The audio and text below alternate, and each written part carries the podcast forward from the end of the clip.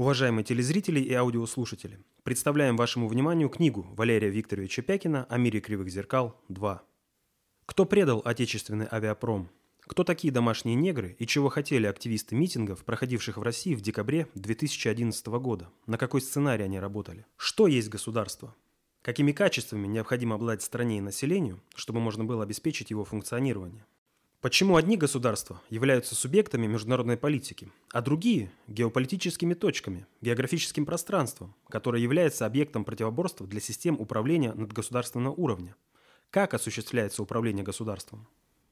На эти и многие другие вопросы вы найдете ответы в этой книге, которая состоит из серии аналитических записок Фонда концептуальных технологий. Приобрести книгу можно через онлайн-магазин ozon.ru, на нашем сайте через форму заказа, а также пройдя по ссылкам, размещенным под видео на нашем канале YouTube Фонд концептуальных технологий, или зайдя в раздел «Товары» в наших группах в соцсетях.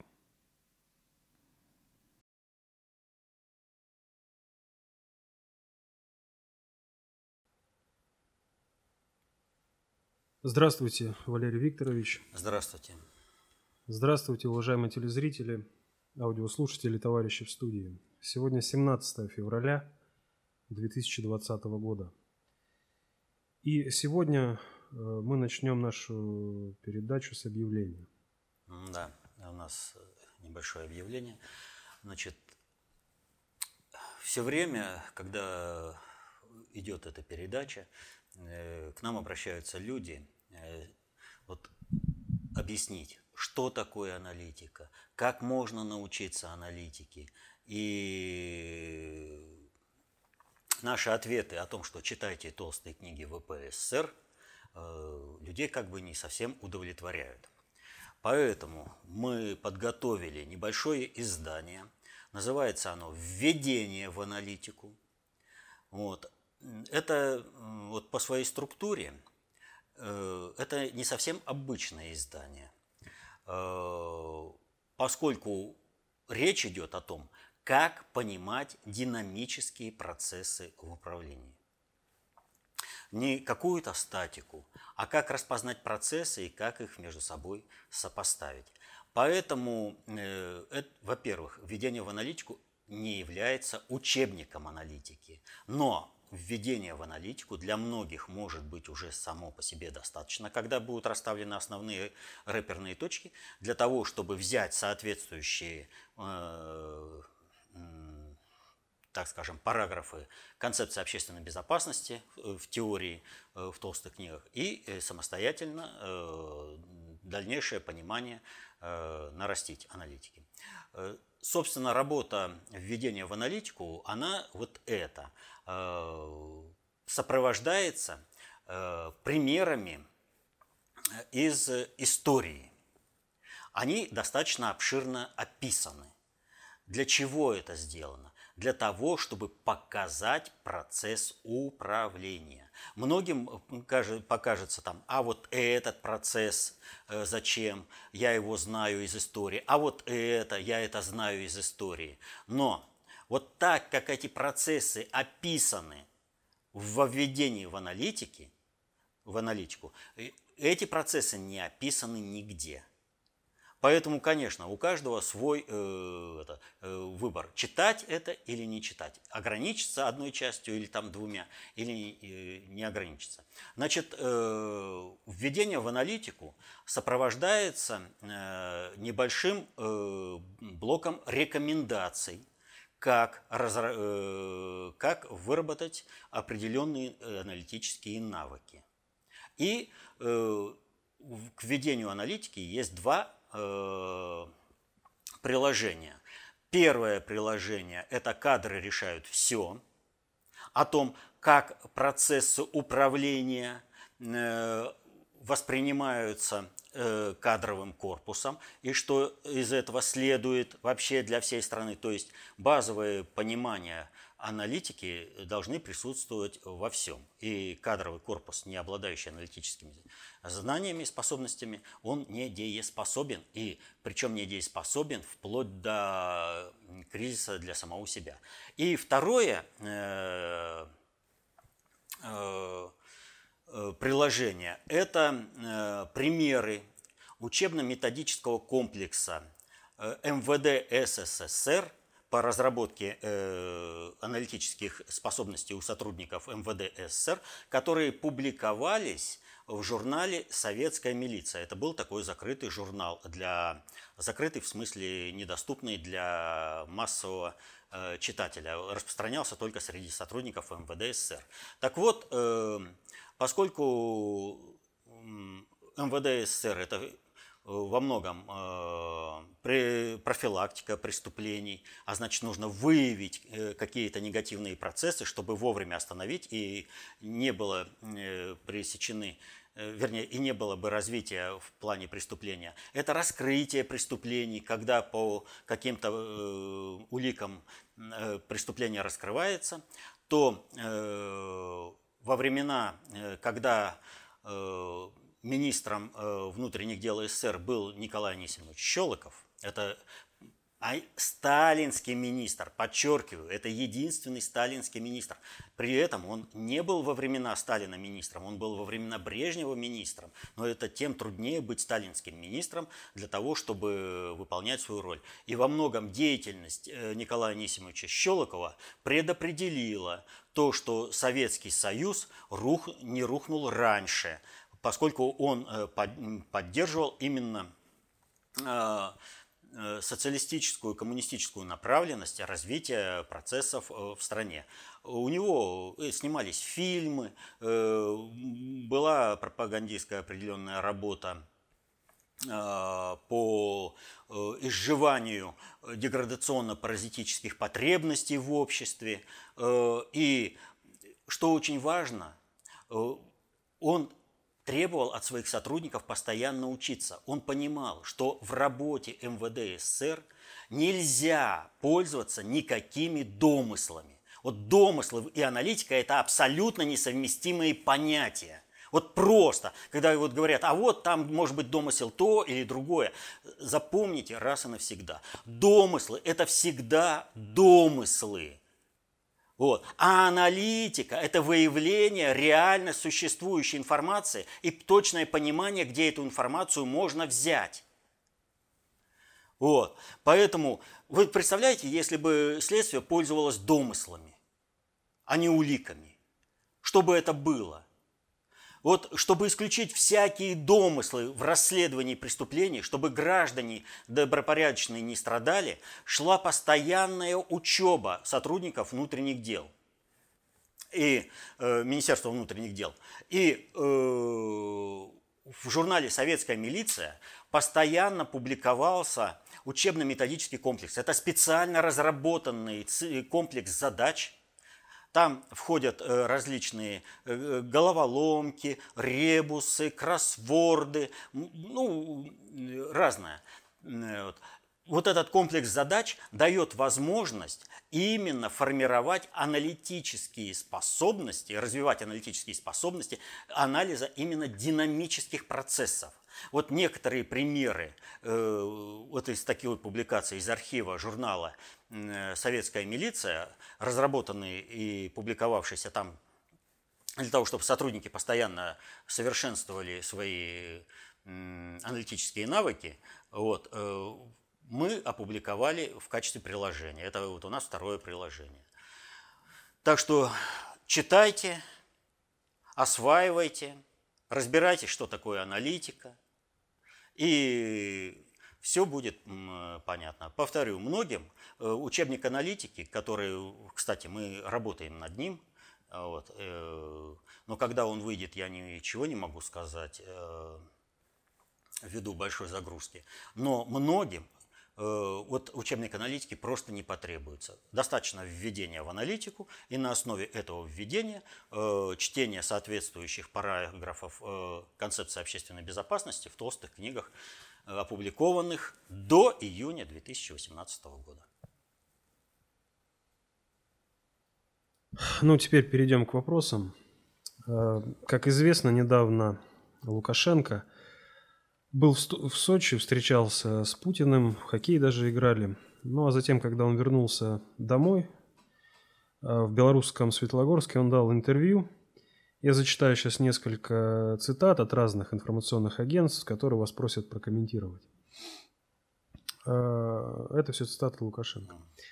Ничего лишнего не требуем. Но нам говорят, мы разные страны. Намек на то, что надо, чтобы были одной страной. А как можно иметь одну страну с Россией? Вы, наверное, слышите, давайте включим Беларусь в состав России, заявил он. При этом Лукашенко добавил, ни белорусские, ни российские народы никогда не захотят пойти по этому пути. Поглощение Беларуси России – это не интеграция, это инкорпорация. Я на это никогда не пойду, э, сказал Лукашенко. Единое государство возможно, если Россия вступит в состав Беларуси, если белорусский президент станет президентом этого объединенного государства – если бы россиянам мы эту альтернативу предложили, они бы могли не от, и не отказаться. То есть, смотрите, единая страна невозможна, но если э, президентом будет Лукашенко, то уже возможно. И, и никогда э, Россия и Белоруссия не согласятся быть единой страной, но если будет Лукашенко, то уже согласятся. Ну и также Лукашенко обратил внимание, что Россия стала правоприемницей Советского Союза, и сейчас в стране собрано ядерное оружие, вся зарубежная советская собственность перешла к России. Все деньги оказались там, и потом нас кинули с советским рублем. Я все это напомнил, э, рассказал Лукашенко. Мы немало сделали и немало пострадали. В общем, э, так или иначе, Лукашенко и готов был бы объединиться, но элиты, российские элиты мешают, говорит он том плане, что э, если такое объединение произойдет, то российские элиты могут сожрать, если можно так выразиться, Белоруссию. Как вы это прокомментируете? Ну, как я могу прокомментировать? Ложь, наглая ложь. Все, что здесь. Тут даже нет попытки при... использовать статистику. Просто, ну вот, э, давайте это. Э, что э, России досталось? России досталось после развала Советского Союза самое тяжелейшее наследие. Самое тяжелейшее наследие. Россия сохраняла э, пользование советской, э, советским рублем до тех пор, пока все абсолютно республики не перешли на собственные валюты. Россия держала эти республики, пока они не провели свои государствообразующие мероприятия. И вся эта инфляция свалилась на Россию. Все сбрасывалось на Россию, себе оставались э, только нововведенные валюты на новом товарном э, обеспечении. А у нас э, весь это, вся макулатура это шла. Ядерное оружие – это отнюдь не дешевое удовольствие. Обладать ядерным оружием – это огромные-огромные запасы. Украина отказалась от ядерного оружия ровно поэтому, что содержание, содержание ядерного оружия ну, это такие деньги, на которые украинские элиты не готовы были пойти. А потом жить-то все равно под американским зонтиком. Зачем это ядерное оружие надо? Поэтому давайте он России отдадим, и пусть она там с ним мучается, содержит, утилизирует и прочее. Это огромные деньги. Собственность России забрала всю. Так это тоже наглая ложь. Мы взяли собственность, но при этом почему-то поделились со всеми республиками этой собственностью, чтобы у всех были представительства. Откуда, например, э, взялось представительство Украины в ООН? Или у Белоруссии? Скажут, они организовали э, этот, э, этот, э, ООН, страны-учредительницы. Правда? А как это было формализовано? Да, э, ну, шут с ним, э, с ООН. Здесь еще как бы вопрос такой, дискуссионный, можно там что-то поговорить. Но ведь очень много э, дипломатических представительств именно на основе той собственности, которая досталась Советского, это России от Советского Союза. Но при этом, что Советский, э, вернее, России досталось от Советского Союза, и ни капли не досталось ни одной республики. Ни капли. Это все совокупные долги России, э, царской России и Советского Союза. Россия все это выплачивала. Все республики к этому не приложили ничего. Дальше. Содержание республик. Оно продолжается до сих пор. И Александр Григорьевич, или не знать, все его процветание экономическое базируется на огромных потоках прямого финансирования, просто живыми деньгами даются, вернее, давались деньги. При Путине э, немножко по-другому это стало делаться, поэтому Лукашенко такой весь из себя и недовольный. Вот. И э, много давалось э, ресурсами. Например, дается нефть э, бесплатно. На этом Лукашенко перепродает нефть, перепродает нефтепродукты, и он еще живет. Газ точно так же, и много еще чего. Когда-нибудь Александр Григорьевич Лукашенко отплатил добром России за то, что Россия содержит Белоруссию. Содержит. Практически все постсоветские республики Россия содержит. Только вот совсем недавно стали отключать прибалтийские республики от этого содержания, когда э, стали э, транспортный коридор формировать э, помимо этих э, республик. И им сразу это аукнулось и много еще чего. А вспомните, как покупали у той же Грузии э, запчасти для трамваев, которые никуда не нужны были. Просто сразу шли в переработку, потому что качество этих запчастей было просто отвратительным. И у нас было э, российское предприятие, которое выпускало качественные запчасти для трамваев, и ими пользовались все. А грузинские сразу э, в утиль шли. Но нужно было платить деньги, поддерживать экономику Грузии – кстати, и по многим параметрам до сих пор мы поддерживаем э, экономику Грузии. Да нет такой республики, чью экономику бы Россия до сих пор не поддерживала. Хотя во многом э, удалось, э, благодаря Путину, это дело отстроить и сказать, ну, разные страны. Вы захотели быть отдельной страной, ну не вопрос. Так и давайте торговать как разные страны. Вот. А это-то и Лукашенко и не нравится. То есть политически я царь и бог в своем, а вот экономически вы давайте-ка меня содержите по-прежнему. Давайте мне все, все эти плюшки снова. Содержите. А на каком основании? Если ты другая страна, так с тобой и экономические другие страны, э, другие экономические отношения. А э, что же получается? Бывший Советский Союз – Царская империя – это единый народно-хозяйственный комплекс, где все вдруг на друга взаимозависит. Если ты хочешь экономически э, процветать, значит ты должен э, идти на определенные политические действия, чтобы эта экономическая система не рухнула, а ты не был бы вот, ну, таким перепускным клапаном, откуда только качаешь ресурсы и ничего не даешь.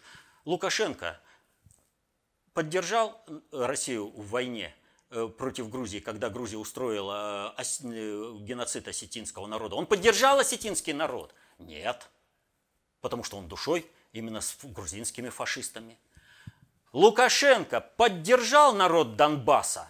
Нет, он всеми силами помогает э, киевским фашистам. Он их горюче-смазочными материалами, запчастями и есть информация и, и оружием помогал. Вот. Э, он поддержал по Абхазии? Нет. Он, ну, где-нибудь Россию он как-нибудь поддержал? Нигде и никак. Только что же вы за братья, если вы не можете прокормить Белоруссию? Я же вот весь такой, он говорит, мы западный форпост, да? Э, он э, ничего не перепутал говорит, вам э, это, район, это про э, на бел, территории Беларуси не нужны. Мы вас и так защищаем от агрессии. От какой агрессии они защищают? Вот, я понимаю, 19 э, век, Наполеон, я понимаю, 20 век, Первая, Вторая мировая война, когда нужно было идти по территории. И тогда, да, сама территория является определенной защитой. Но сейчас, когда основ... Обратите внимание, войны сейчас современные ведутся примерно как они велись до XIX века, до момента появления массовых армий. когда э, малые компактные армии воюют за ключевые точки, только на другом технологическом уровне. Мы вышли опять к этой же войне, когда нужны не массовые армии, а мобильные армии, и, а сейчас средства поражения, они, э, в общем-то, э, просто из одной точки летят в другую. То есть ракеты – это то, чего не было у Гитлера. И тогда, естественно, э, танки должны пройти какую-то территорию. Поэтому сейчас есть ракеты, есть авиация. И что же мы имеем? И мы имеем то, что в лице Беларуси у нас огромнейший коридор для нападения на Россию. Нам бы там поставить свою базу, поставить свой район, это, свои это, ПРО, для того, чтобы не пропускать ни, ни крылатые ракеты, ни самолеты. Вот. Но мы этого не можем сделать. Мы можем поставить только на своей территории. Но таким образом, если мы ставим на своей территории, то в случае военного конфликта первый, кто страдает, это Белоруссия. Но Лукашенко наплевать на свой народ. Просто наплевать. Он предоставляет Белоруссию в качестве плацдарма нападения Запада на Россию – и вот чего не коснись, везде одно и то же. Вот везде одно и то же. И вот здесь вы сказали, что вот э, он бы готов был объединиться, но он весь такой народный, он защищает народ от, э, от, да, от злых российских олигархов. Вот я э, смотрю на него, я говорю, вот Александр Григорьевич, не надо народ-то за держать. Народ-то, в отличие от тебя, все понимает. Это ты можешь врать. Я не знаю, каким дебилом надо быть, чтобы вот в это поверить, что вот, смотрите, какие российские олигархи, и они, значит, э, представляют угрозу Александру Григорьевичу в плане объединения. Значит, когда э, объединяется не на условиях, э, что Лукашенко еди, глава единого государства, это ох, какая большая опасность. А когда объединяется под э, руководством э, Александра Григорьевича, то эта опасность э, сразу прямо рассосется. Ну, типа вот он возглавит, будет политическое руководство, он не позволит этим элитам грабить Белоруссию. Однако все не так. Есть два волшебных слова – глобализация и санкции. Что такое глобализация? Глобализация – это процесс концентрации управления производительными силами на планете Земля. Этот процесс не отменить, не запретить нельзя. Но управление этим объективным процессом носит субъективный характер. То есть как будут объединены. И вот таким образом, если Белоруссия сейчас существует как экономический субъект, это означает, что она уже сейчас вписана и интегрирована. Если злые российские элиты хотят поглотить вот э, Александра Григорьевича, да, и не кормить его, ну, вот, там, Белоруссию, хотят там расправиться с ней, достаточно применить другое слово санкции. Вот. То есть, э, но здесь э, с россионскими элитами это несколько другой аспект. Но вот Запад, он применяет санкции, скажем, к Белоруссии. Это означает только одно, что э, вот эти все товары белорусские, не должны попасть на рынок. Наши злые, призлые элиты, ух, какие там все они кровососы и все прочее, они вписаны в западную модель экономики и контрольные пакеты, э, принадлежность этих элит, они все абсолютно западные. Значит, если Александр Григорьевич э, Лукашенко объявляют санкции со стороны Запада, но при этом у него остается какой-то рынок сбыта своей продукции, Это как? Западные же предприятия в лице россионских олигархов обеспечивают сбыт продукции. Но это спектакль просто для всех. Потому что что означает э, для того же Запада? Вы белорусскую продукцию потребляете, вот вам санкции. Такое невозможно будет. А неужели? Что там швейцарская компания, прокладывавшая Северный поток? Куда пошлепали кораблики? Причем здесь э, вообще э, Швейцария? Компания абсолютно чистая. На Россию санкции, ну вы строите России. Значит, все, кораблики пошли.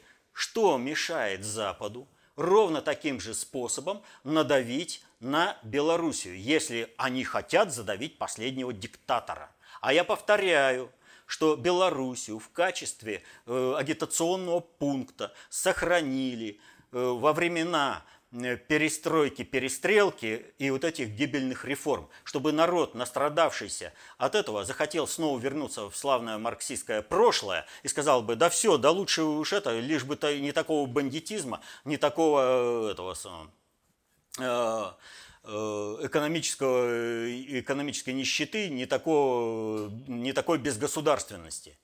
Однако русский народ выбрал другой путь он не поддался, чтобы его загнали в эту ловушку. И, соответственно, этому сразу же Белоруссия стала чемоданом без ручки для тех глобальных кукловодов, которые все это задумали. А его же надо кому-то нести. И вот все это время этот чемодан без ручки несет Россия. Поэтому именно Россия является рынком сбыта и главным заказчиком производства, которое существует в Белоруссии. Не будет вот этих вот западно вовлеченных компаний, которые обеспечивают рынок сбыта и рынок производства для Беларуси, в Беларуси ничего не будет махом. Вот, ну сразу, вот вообще ничего. Вот. То есть, с одной стороны, мы видим, что вот это спектакль просто со всеми этими санкциями в отношении Лукашенко. И санкции в том числе как бы со стороны вот этих россионских компаний. Дальше. Санкции. На Россию наложили санкции. И что? В Белорусском море появилась, э, это кто она? Э, треска, там э, другая морская рыба. Ну, массово стали вылавливать миди, креветки.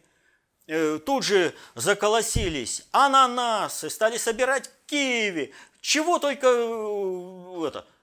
Это что? Мы защищаем свой рынок от э, того товара, который поступает из стран, конфликтующих с нами, для того, чтобы они ощутили на себе санкции, а Лукашенко совершает экономическую диверсию против нас. Он обеспечивает экономическую устойчивость тех, э, от кого мы защищаемся, и подрывает экономическую базу у нас.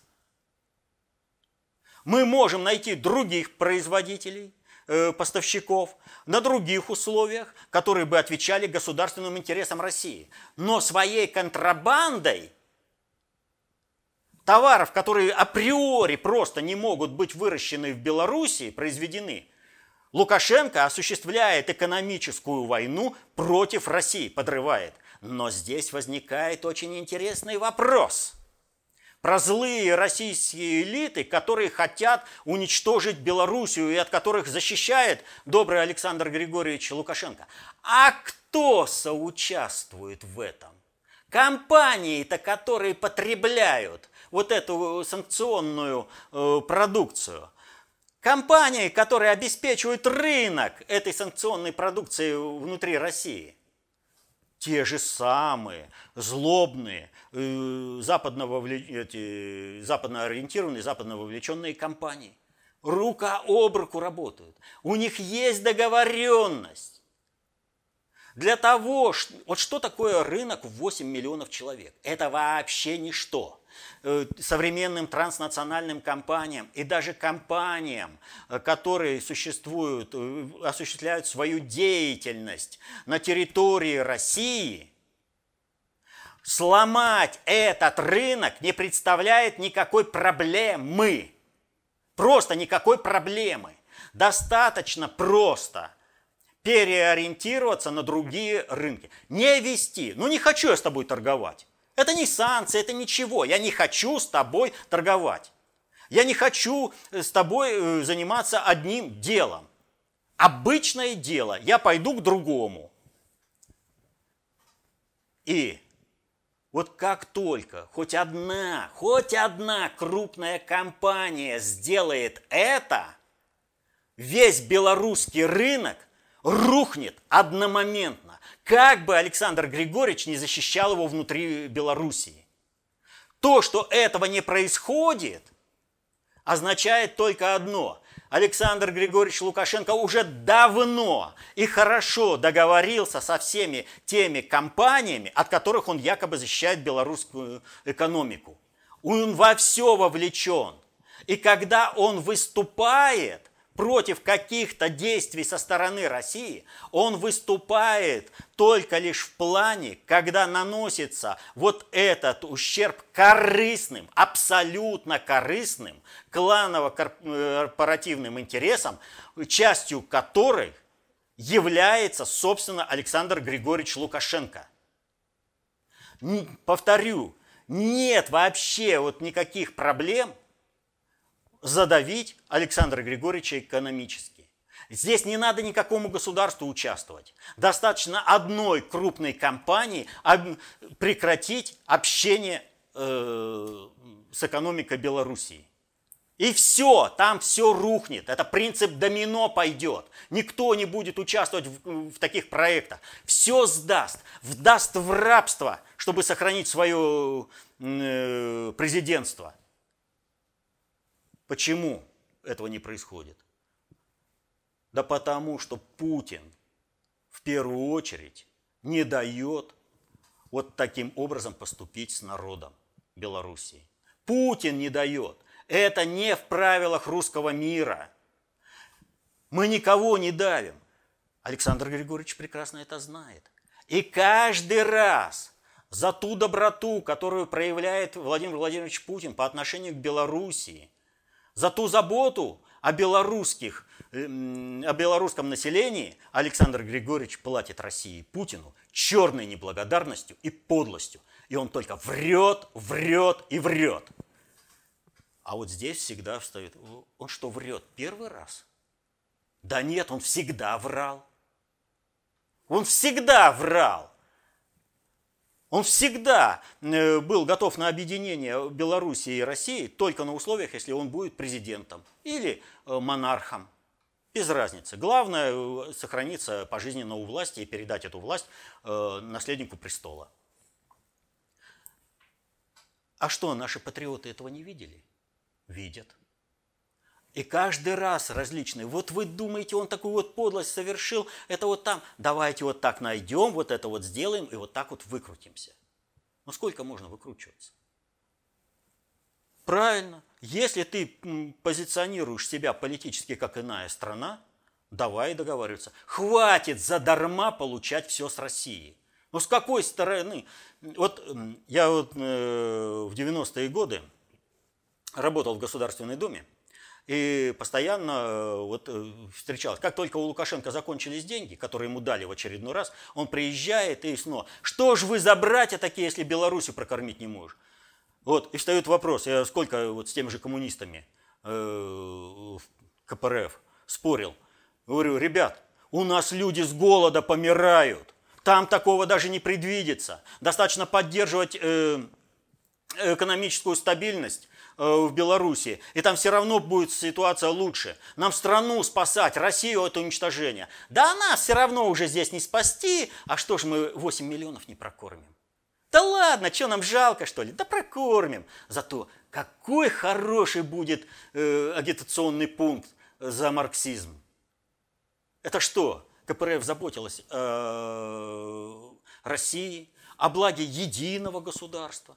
Если они делят людей на, э, на тех, кто первого, кто второго сорта. Если одних мы будем кормить, других не будем кормить. Но тех, кого не хотят кормить, э, те за них голосуют, потому что мы обещаем сделать все, как в Белоруссии. Так вы перестаньте воровать у России. И гораздо легче будет. Путин, выстраивая нормальные экономические отношения, он не делает ничего противоестественного. При царе, при Сталине всегда между различными частями э, одной страны шло экономическое взаимодействие.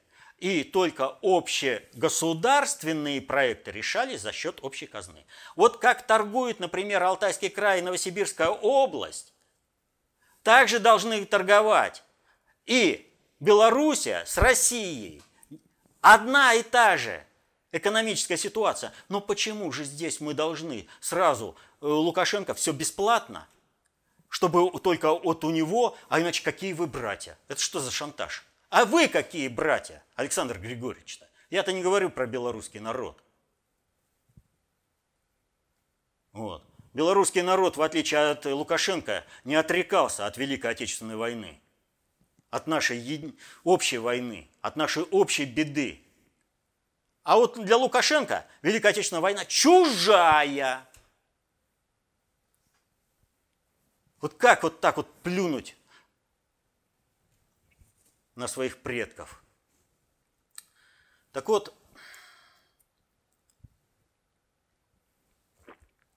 Путин сейчас выстраивает ровно эти же отношения со всеми постсоветскими республиками. Нормально, зарабатывайте, общие проекты мы соучаствуем, но кормить больше никого не будем. Хотите жить Э, более достойно для населения. Все, готовы. Интеграция. Интеграция с Россией.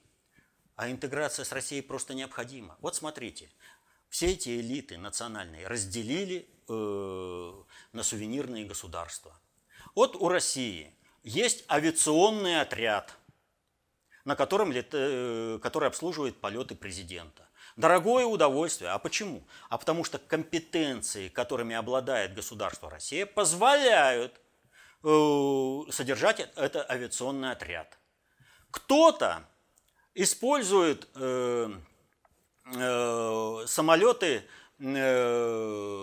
так скажем, чартерные, а кто-то из, из президентов использует э, обычный э, самолет – он э, сел в обычный самолет первым классом и полетел. То есть это вообще о чем? Но претензий, это аппарат, это суверенитет, сувер... вообще государство стоит дорого. Очень дорого стоит. И вот сейчас э, вы, коронавирус, да, многие там не могут вывести. Обращаются там, скажем, к России, да, Россия вывозит. Вот. А почему не могут? Они позволяют ресурсы, не позволяют то сделать, не позволяют все сделать.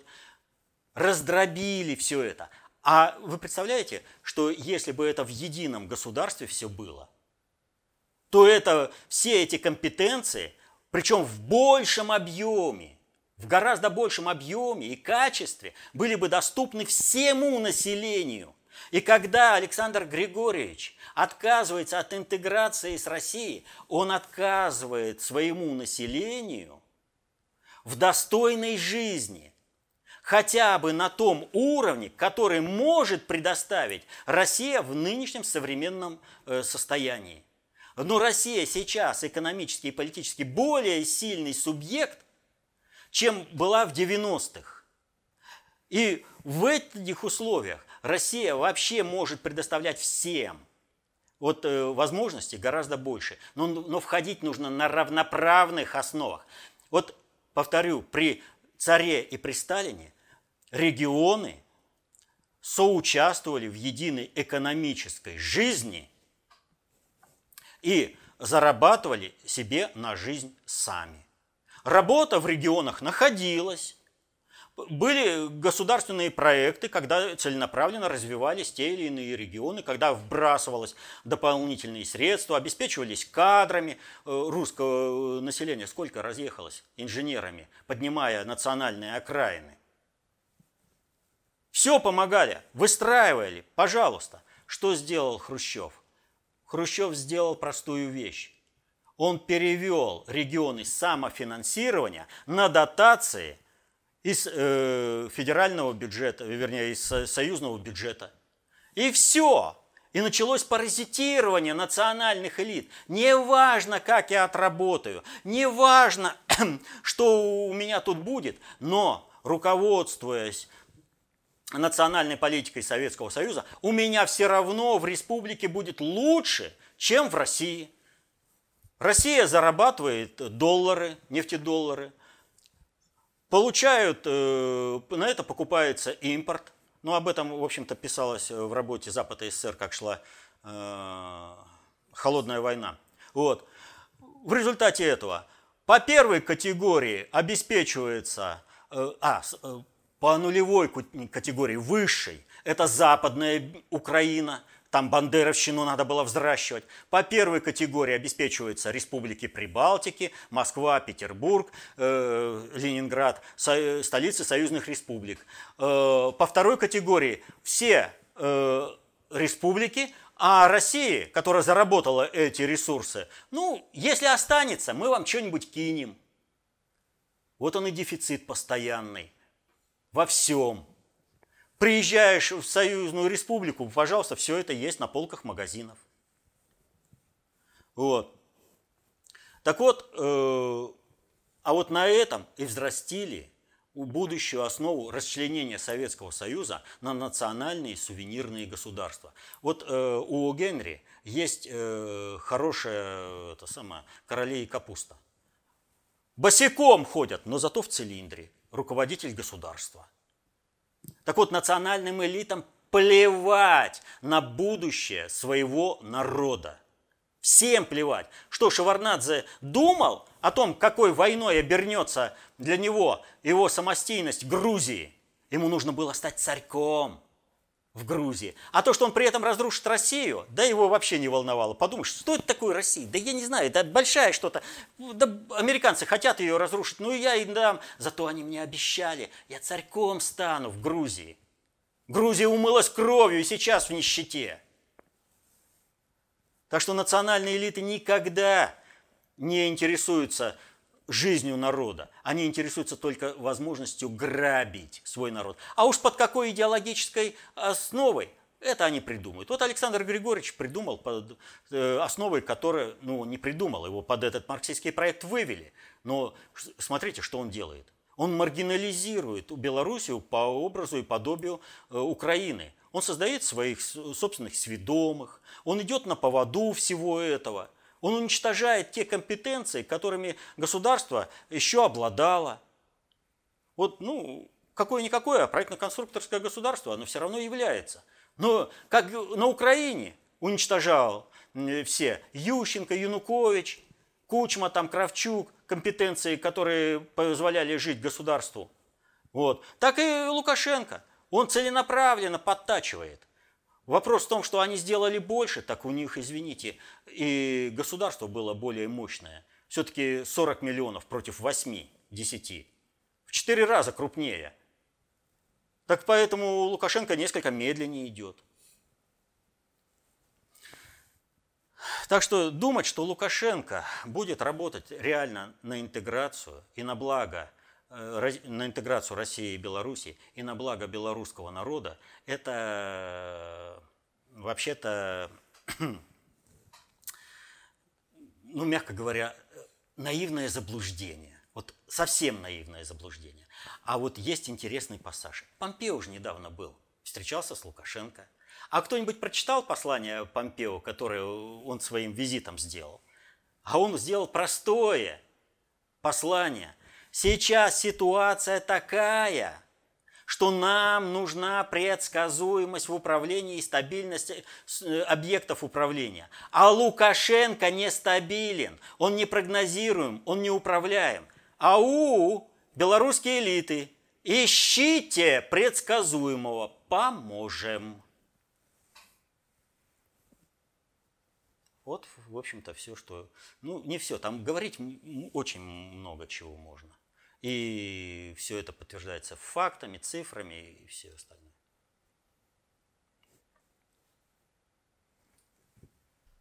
Следующий вопрос от Алексея. В США показали фильм про Майдан с обвинениями в адрес Обамы и Байдена. Какие последствия внутри Украины стоит ожидать Это стоит воспринять как отмашку для Донбасса на распространение законной государственности на территорию всей Украины? Ни в коем случае. Донба... Э, здесь вообще речь даже не о Донбассе и даже не близко. Это идет э, между собойчик, это разборки между страновой и э, глобальной элитой в США и в мире. Страновиков нужно зачищать по полной программе просто э, скидывать. И то, что киевская банда и Зеленского, в общем-то, назначили, на кого спишут э, все долги, все проблемы. То есть э, в самый проблемный период, э, при ком рухнет государство, э, государственность Украины, это уже э, как бы очевидный факт он э, нас не устраивает э, в этом плане, э, потому что они планируют это сделать через большую кровь, а нам большая кровь на Украине, да и вообще кровь на Украине не нужна. Вот зачистить бандеровцев, всю эту сволочь сведомую, это безусловно надо. Пока будет хоть один бандеровец на любом клочке территории Украины, мира на Украине не будет. И терроризму, в общем-то, и в Россию перетечет. Это вот надо понимать. Когда кто-то говорит, вот там отделить там что-то и прочее, ничего не отделишь. Вот. И как-то вот вообще разбрасывать э, русскими территориями. Вот Кемскую волость, да забирайте. Вот, вот э, Галиция, она не была в составе Российской империи. Но в составе-то русских земель она была. А империя, она собирает земли, а не раздает. И Сталин, в общем-то, правильно сделал, что забрал э, Галицию. Ему нужно было прекратить э, бесчеловечный бандеровский эксперимент над людьми, когда из э, людей делали украинцев. То есть маргиналов в смысле, не в, не в том плане, э, что украинцы это э, сам по себе плохо. Нет, когда э, Австро-Венгерская империя выбирала название, какое дать э, новый, э, эт, новому этносу, которому они стали выращивать на своей территории, они сделали простую кальку с латинского слова «маргинал». То есть нужно было сделать маргиналов на основе русского мира. То есть вроде бы русские, но эти русские, которые русских ненавидят больше, чем кто-либо и готовы убивать всеми возможными способами. Вот они название и дали, потому что у России что было? Множество окраин. Финляндия тоже была Украина. И Сибирь была Украина. Почему это все забывают? Только потому, что э, Украина приватизировала в качестве государственного бренда это название. Так Украину, России, ого, сколько было. Вот. Но здесь проект, повторю, они взяли, э, вот когда придумывали, как маргинализировать народ, они сделали простую, о, маргинал, по латыни, украинец по-русски – все. А там нужно было дальше привить только позитивный э, аспект этого. А потом э, под это дело подвести бандеровщину. Вот и все. Вот это и делалось. Так вот, э, суть э, здесь разборки такая. Э, нужно расправиться с, э, со страновой элитой, которая противостоит глобальщикам и Трампу в Соединенных Штатах. Но под это дело – когда будет разгромлена эта элита, и когда будет вычищена киевская банда в лице Зеленского and Company, постараться передать это управление Западной Европе. То есть не напрямую управлять, а ровно э, Э, как э, сказать-то, опосредованно через Западную Европу. И вот именно поэтому-то и не работает нормандский формат. Они ждут, когда этот момент придет, чтобы зайти и владеть этой территорией. Но время уходит. Я уже сколько раз говорил, что э, глобальный процесс – это как дорога с односторонним движением. Если ты проскочил нужный перекресток или нужный пункт, ты назад уже не вернешься. И уж тем более не вернешься в прежнем качестве. То есть, вообще-то, в будущее ты идешь всегда прямо, и все остается в прошлом. А если ты захотел вернуться и решить какую-то задачу, ты столкнешься с совсем новой реальностью. И вот они держат вот этот проект перехвата Украины э, у России в лице нормандского формата, но тем самым, чем больше он не работает, тем больше отодвигается их возможность захватить управление Украины. И поэтому здесь нужно будет, прежде чем э, Донбасс начнет распространять свою э, государственную власть на всю оставшуюся территорию Украины, нужно будет еще решить вопрос с Европой, с нормандским форматом чтобы он этому делу не препятствовал. Пока что, как вы видите, для них э, единственная сторона переговоров и единственный государственный э, субъект – это в лице киевской фашистской банды сведомой.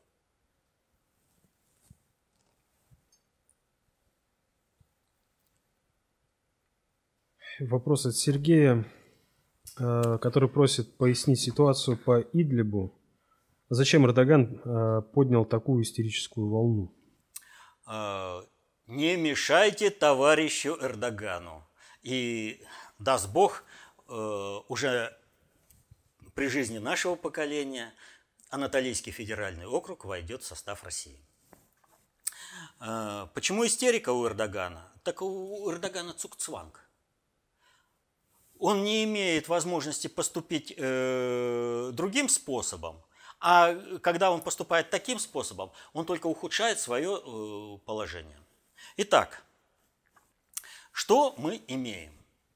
Мы имеем как бы союзника Турцию в борьбе с ИГИЛ, э, другими террористическими группировками.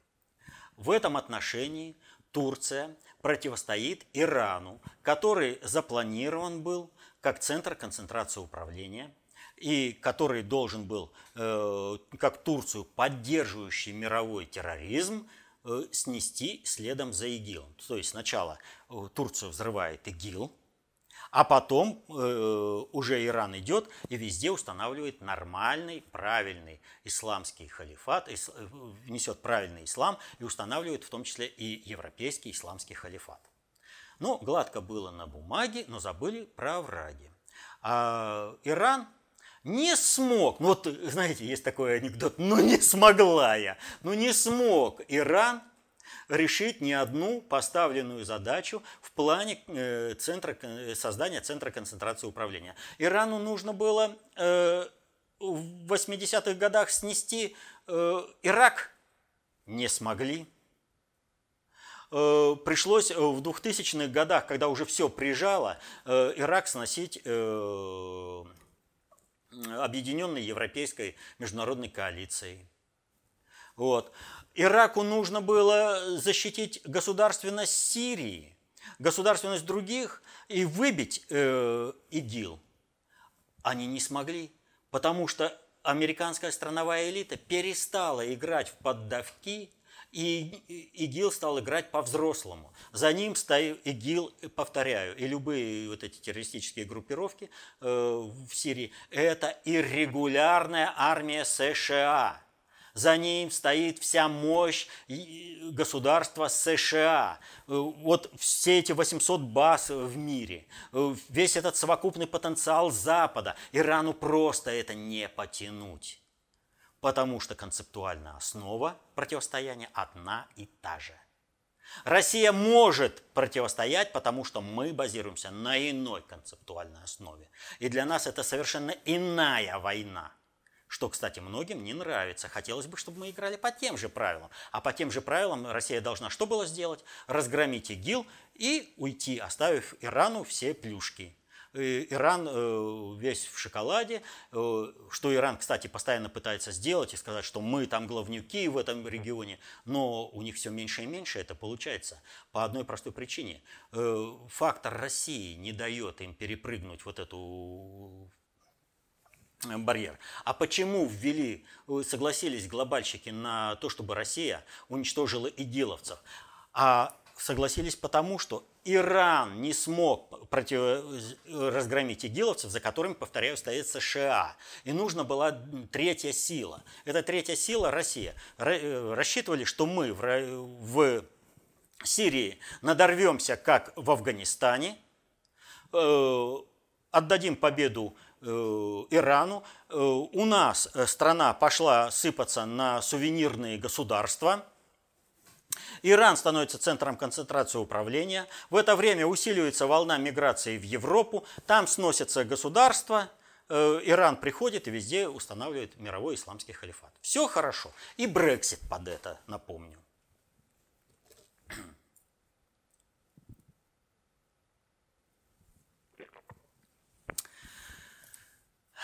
И вот Турция э, постоянно э, пыталась играть свою. Помните, как э, наши ВКС уничтожали колонны игиловцев, э, нефтяные колонны, которые игиловцы гнали в Турцию, и на этом они делали деньги. То есть были трубопроводы, а были и колонны. И как Эрдоган психовал, я защищу там и все, да там Россию, да я с ней сделаю все, что захочу там и прочее разбомбили, прекратили, и ничего он не сделал. Не может он этого ничего сделать. Он может только надувать щеки. Он почему надувает щеки? Почему Эрдоган, вот я всегда и по, и по нему, э, по Эрдогану скажу, но нет такой подлости, на которую Эрдоган не пойдет по отношению к России. Он не считает Россию субъектом глобальной политики. Это вот вообще э, э, беда всех вот этих национальных элит, постсоветского пространства или вот таких государств, как Турция, они не считают Россию субъектом глобальной политики. Они же Макрона-то не слушают. Макрон, какой бы там он ни был, да, но глобальщикам удалось перехватить управление им во многом, во многом, но не во всем. И поэтому Макрон, в общем-то, сейчас говорит то, что э, с Россией надо иметь э, определенные отношения, потому что, как оказалось, мы вообще не поняли, в чем состоит ресурсный потенциал устойчивости России. Пока мы с этим не разобрались, нам нужно, чтобы Россия для нас э, решала наши задачи по стабилизации положения в мире – но при этом она истощает свои ресурсы, а мы разберемся и потом добьем ее. Ну, в общем, что всегда Запад и планировал по отношению к России. Э, вспомните Великую Отечественную войну, Вторую мировую войну. Давай, Россия, э, разгроми Гитлера, разгроми нам Японию, а мы за это тебе э, ядерные бомбардировки и войну. План немыслимый. Вот. То есть э, не надо заблуждаться по поводу наших партнеров. Они всегда такие. Но э, вот э, мировоззрение и кругозор местечковых политиков, таких как вот Лукашенко, там Зеленский, другие руководители постсоветского пространства, за исключением одного, не назову какого, чтобы лишних проблем не было – но оказался сын достойный своего отца. Вот. Единственное, что, так скажем, подсказка. Вот. Э, вот они э, не воспринимают Россию как глобального субъекта глобальной политики. И они все спешат в евроинтеграцию, куда угодно. Они видят, что европейский канал, этот корабль евроинтеграции тонет но успеть на этот тонущий корабль запрыгнуть и утонуть вместе с ним – святая это, э, мечта всех этих евроинтеграторов и вот этих местечков. Почему они так?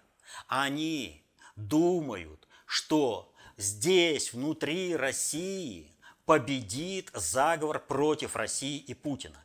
Они продажные элиты, и они имеют отношение с такими же продажными элитами. Почему Лукашенко – Э, вот, э, постоянно вот так вот выступает? Да потому что он контактирует с теми элитами и ведет бизнес э, с теми элитами, которые планируют и всеми способами осуществляют вот этот вялотекущий государственный переворот. Вялотекущий, потому что Путину удалось его растянуть во времени. И поэтому отдельные сегменты этого переворота – вышибаются каждый в свое время.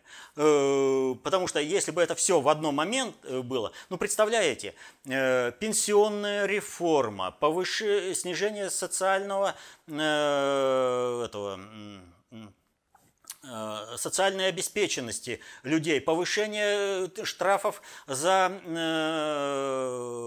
это, автомобильных штрафов, этот, кто называется, дело сети, что еще можно? Масса всего. Если бы все это пришлось в один момент, государство бы взорвалось. Но Путин растянул это по времени и каждую задачу решает в свое время – и в результате этого у врагов России, как бы там высшая школа экономики дело сети не раскручивала, как бы ни пыталась, не пыжилась, у них не получится взорвать Россию, совершить государственный переворот. Не получится, но все они высветятся.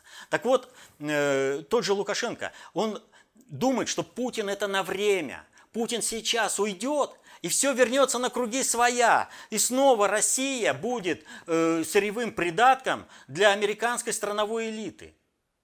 И Эрдоган думает ровно то же самое.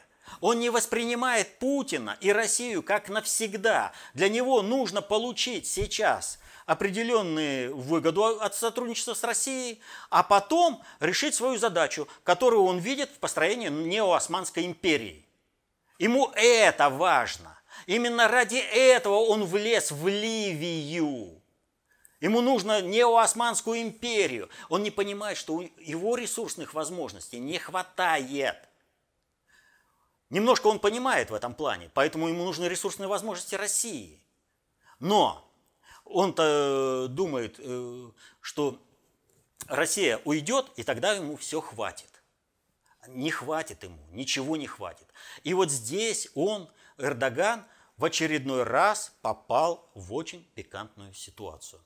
Итак, что происходит? Вот напоминаю, вообще, это вот события истерики Эрдогана сейчас, они начинаются перед Новым годом.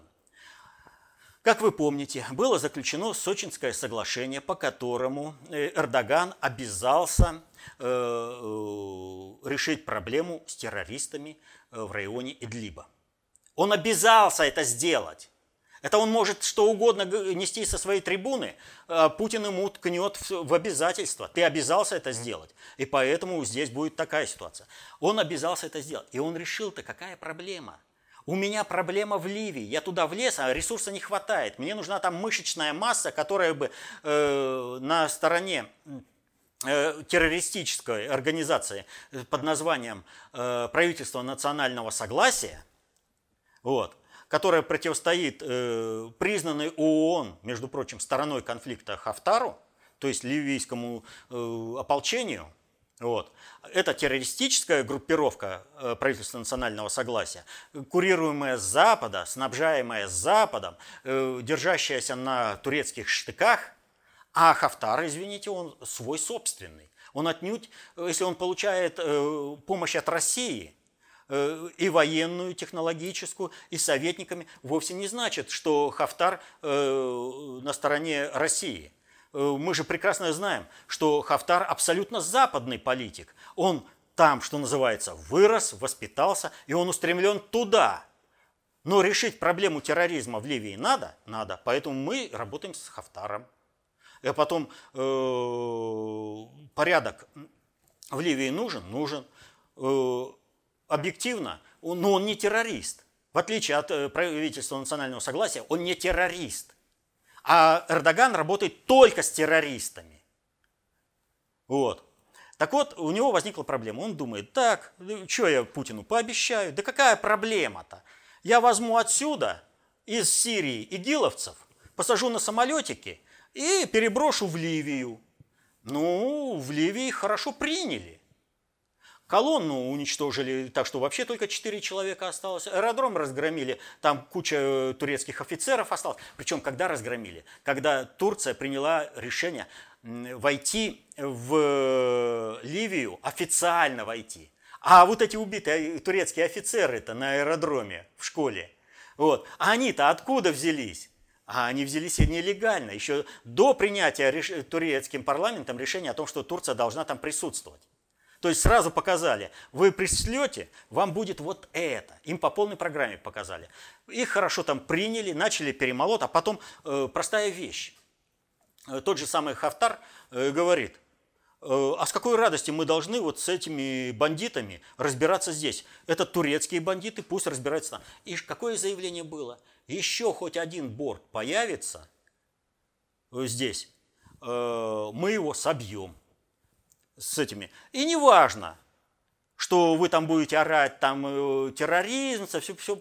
Вы представляете, турецкие самолеты с турецкими экипажами везут игиловцев, вот, летят они, подлетают и их сбивают. Они падают, вы понимаете, во-первых, сразу где-то человек по 300 э, сразу игиловцев множат на ноль. Сразу. Не надо воевать с ними на земле. Во-вторых, сразу э, туркам надо это кто называется, э, объясняться. Самолеты же погибли, экипажи-то погибли, много же чего, каких проблем. Естественно, переброска моментально остановилась. Ну да, ты заявишь, тебе-то это политически ничего не решит. У тебя проблемы будут такие внутри Турции, что мама не горюй. И переброска остановилась. Хафтар решил свою задачу, но он создал головняк для Эрдогана. Ведь что такое переброска боевиков? Вот они рассредоточены по территории. Для того, чтобы э, их перебросить, их нужно где-то собрать. Их нужно собрать. Их собирают, а переброска прекратилась. И возникает вопрос, надо как-то объясниться, надо куда-то. Вернуться нельзя. Сирийские войска уже заняли эти территории, из которых ушли игиловцы. А на территорию Турции нельзя. Надо как-то, э, потому что они там взорвут все, надо как-то решать здесь. А как решать здесь? Конфликт разгорелся до такой степени, что погибло несколько турецких офицеров – Э, которые контактировали с игиловцами. Ну, парни горячие, слово за слово, э, за этими Великая Турция, а этим вообще терять нечего. Да пошел ты, ты нам давал оружие, ты и будешь давать оружие, никуда ты не денешься, пристрелили. Не ты, так другой будет давать. То есть разбираются-то э, вообще. Вот. У, у Эрдогана, естественно, нужно наказать этих игиловцев, которых посмели тронуть турецких офицеров – Пожалуйста, авиация, артиллерия наказывают. Но возникает вопрос, это же будет война между э, этими террористами и э, э, Турцией. То есть мало э, курдского сопротивления. Игиловцы э, придут, а уж кому дать оружие, кто там даст им оружие, кто будет их спонсировать, ну, их огромное количество. Как из этой ситуации нужно выйти? А нужно объяснить, это не наша артиллерия вас обстреляла, это обстреляла сирийская артиллерия. Это не наши самолеты вас бомбили и ракетами обстреливали, это обстреливали самолеты ВКС. Нужно туда пойти, нужно обострить конфликт, именно с Россией. Но игиловцы и все террористы – это всего лишь мышечная масса. А нужно обеспечить их танками, артиллерией и все прочее. И пошли турецкие колонны. Но мы же знаем, что это идут игиловские колонны. Колонну разгромили и сообщают э, туркам – Уничтожена колонна игиловцев в зоне вашей ответственности. Придите и подберите, э, наведите там порядок. Это же вы там должны с террористами. Туркам сообщают, что уничтожены игиловцы, а они-то реально знают, уничтожена их военная колонна. Что делать? Они же не могут сказать, что они выступают на стороне э, террористов, поддерживают террористов всеми силами. Вот. Они обеспечивают их э, тяжелыми вооружениями и поддержкой с воздуха. И вот здесь все движется дальше. А дальше ситуация такая. Вот как э, должна как бы наша дипломатия сработать? И каким все это делом путем идет? Наши военные сообщают туркам, мы заметили, от, мы отметили случаи, когда игиловские, игиловская бронетехника – имеет э, знаки отличия турецкой армии. Отметили раз, отметили два, уничтожаем. Это ваша проблема. Ах, у вас там турецкие офицеры, а что у вас спящие, эти, кто называется, игиловские ячейки в армии? Так вы разбираетесь. Следующий шаг. Мы отмечаем, что игиловская авиация появилась, и почему-то она э, маркирована, это, носит знаки отличия турецкой авиации. Мы сбили там несколько самолетов этих. Вот. Ах, это ваши? Так вы разберитесь со спящими игиловскими ячейками у вас в армии. То есть любая бронетехника, авиатехника Турции, они вот сейчас вот на грани стоит, будет уничтожаться на законных основаниях, поскольку будет уничтожаться бронетехника и авиация террористических группировок. А что означает, когда будет уничтожаться в открытую войну пойти с Россией, то есть на стороне террористов выступить, но это для Эрдогана вообще катастрофа. Просто катастрофа. Она внутри страны сразу катастрофа. Э, он и так использует армию для того, чтобы поддержать э, террористов в войне против законного сирийского правительства. Но армия несет потери за то, что воюет на стороне террористов. Это другая катастрофа. И вот у Эрдогана сейчас ситуация, какой бы шаг он ни сделал, э, положение у него будет все время ухудшаться. Сделать правильный вывод э, и сменить концепцию управления он просто не способен. Просто не способен. Поэтому пожелаем успехов товарищу Эрдогану, хотя, конечно, жалко погибших наших э, военнослужащих в Сирии, которые вот в результате вот таких вот игр Эрдогана, когда ему нужно было стравить Э, игиловцев и террористов направить на, э, на уничтожение э, сирийцев. Ведь в чем заявка была? Удар придется по скоплениям именно террористов, но почему-то удар пришелся ровно там, где работали офицеры-координаторы турецкой армии и офицеры-инструкторы турецкой армии в составе вот этих террористических группировок. Вот такая ситуация там. Успехов товарищу Эрдогану. Цукцванг шествует по Турции. Это был последний вопрос, но еще раз напомню, вы начали с объявления публикации нашей новой работы «Введение аналитику». Напомню, что работа опубликована у нас на сайте, вы можете ее скачать, прочитать. Также ссылка на работу будет доступна и в наших соцсетях. Спасибо. Ну что ж, мне остается только попрощаться с вами. Вот э, понимаете, вот вопросы, которые вот мы сегодня обсуждали, по ним ведь далеко не все сказано. И никакой аналитик, никакой э, гуру не сможет вам дать э, всей полноты понимания, которое вам э, будет дано, если вы сами освоите аналитические навыки, если вы станете концептуально властными, то есть вы будете знать, как управляются сложные социальные суперсистемы и будете субъектом управления в этих системах, а не объектом. То есть не будете травой на поле боя, а будете активным, осмысленным бойцом. Все это вы сможете сделать только если вы освоите знания по управлению сложными социальными суперсистемами. Знания, которые изложены в толстых книгах внутреннего предиктора СССР, опубликованных до июня 2018 года. Ну, книги Фонда концептуальных технологий э, в какой-то э, в общем, э, оказывают тоже посильную помощь вам в этом понимании. Поэтому введение в аналитику опубликовано, читайте. Там все очень просто, много иллюстративного материала, не только в качестве примеров где описана динамика процесса управления, но и, в общем, графического материала, достаточно интересного. Читайте, становитесь концептуально властными, защищайте интересы свои и своей семьи. Мирного неба вам над головой. До следующих встреч.